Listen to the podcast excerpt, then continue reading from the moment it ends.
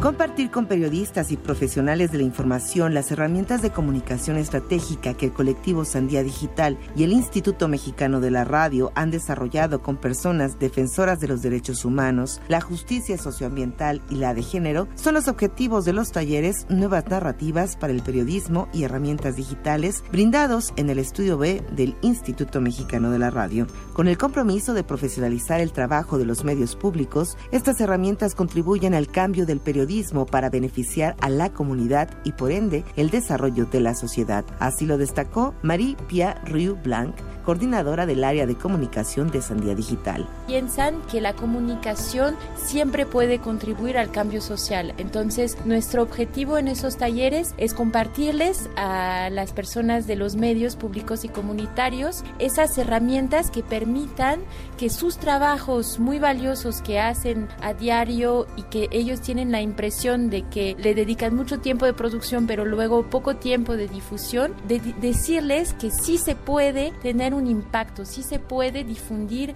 estos trabajos de manera estratégica para cambiar narrativas y por lo tanto cambiar pues cuestiones sociales y eh, llegar a las audiencias que hemos definido para lograr el, el cambio en la realidad que buscamos. El colectivo conformado por siete mujeres tiene cinco ejes de trabajo. Grabamos, formamos, defendemos,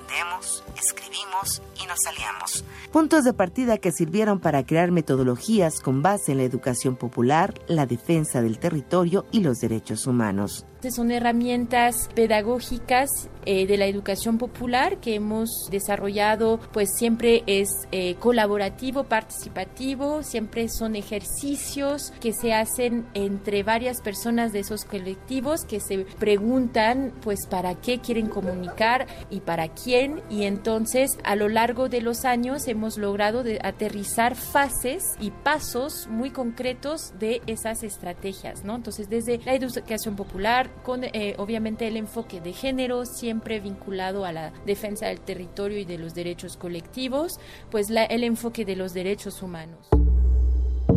menos a mí me dio una herramienta más para poder narrar historias desde otra perspectiva. Por lo general siempre se desarrollan a partir del funcionario o del logro, ¿no? Alguna institución y en este caso podría yo decir que ya lo podemos desarrollar a partir de las personas que tienen cierto beneficio o cierto apoyo. Este taller es importante para reflexionar colectivamente en torno a la importancia que tenemos como medios públicos de encontrar nuevas formas de transmitir, entrevistar y acercarnos a las audiencias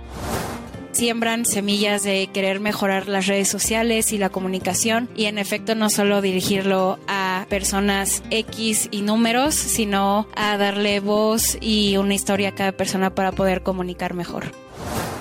Como radio comunitaria, estas herramientas que estamos viendo nos están abriendo más paradigmas como para poder ver rutas hacia dónde encaminar la información, tanto las rutas de hacia dónde va a llegar como cómo podemos planearla, cómo la podemos pensar, cómo la podemos compartir. A lo largo de cuatro días se ofrecieron los talleres Nuevas Narrativas para el Periodismo y Herramientas Digitales, los cuales en breve estarán en una plataforma para poder apoyar a más comunicadores de todo el país con el fin de crear comunidad y la memoria audiovisual que se ha perdido en la plataforma ustedes podrán eh, encontrar el video de cada taller, entonces para revivir, digamos, las presentaciones que hemos compartido los comentarios que se han eh, intercambiado con los participantes, también tendrán acceso a las presentaciones en PDF de los, de los talleres y a los ejercicios que se realizaron durante los talleres y que se podrán reproducir pues desde casa, ¿no? Profesionales de Morelos, Tlaxcala, Ciudad de México, Estado de México y de diversos medios públicos como Capital 21, Radio Educación y Canal 22 salieron contentos y agradecidos por la oportunidad de abrir los ojos a las nuevas narrativas y los medios para consolidar su trabajo que la información llegue a la gente de la mejor forma, a través de las historias de las personas, a través de cómo ven el mundo las personas, los entrevistados. Entonces me pareció muy buen taller. Sido una herramienta útil para el ejercicio que desarrollamos de forma constante. Es importante que se pueda dotar de herramientas que nos permitan mejorar el ejercicio de nuestro trabajo diario y bueno, en este caso me parece que es una propuesta que nos permite generar materiales con una duración más larga, con una planeación y un trabajo colaborativo que implica un ejercicio con mayor tiempo, digamos que nos brindó herramientas novedosas, interesantes y sobre todo humanas para hacer de la comunicación pues algo diferente, algo que aporte y que nos permita también darle nueva vida a nuestros contenidos, no solamente una vez en la radio, sino a través de las redes sociales y diversas plataformas.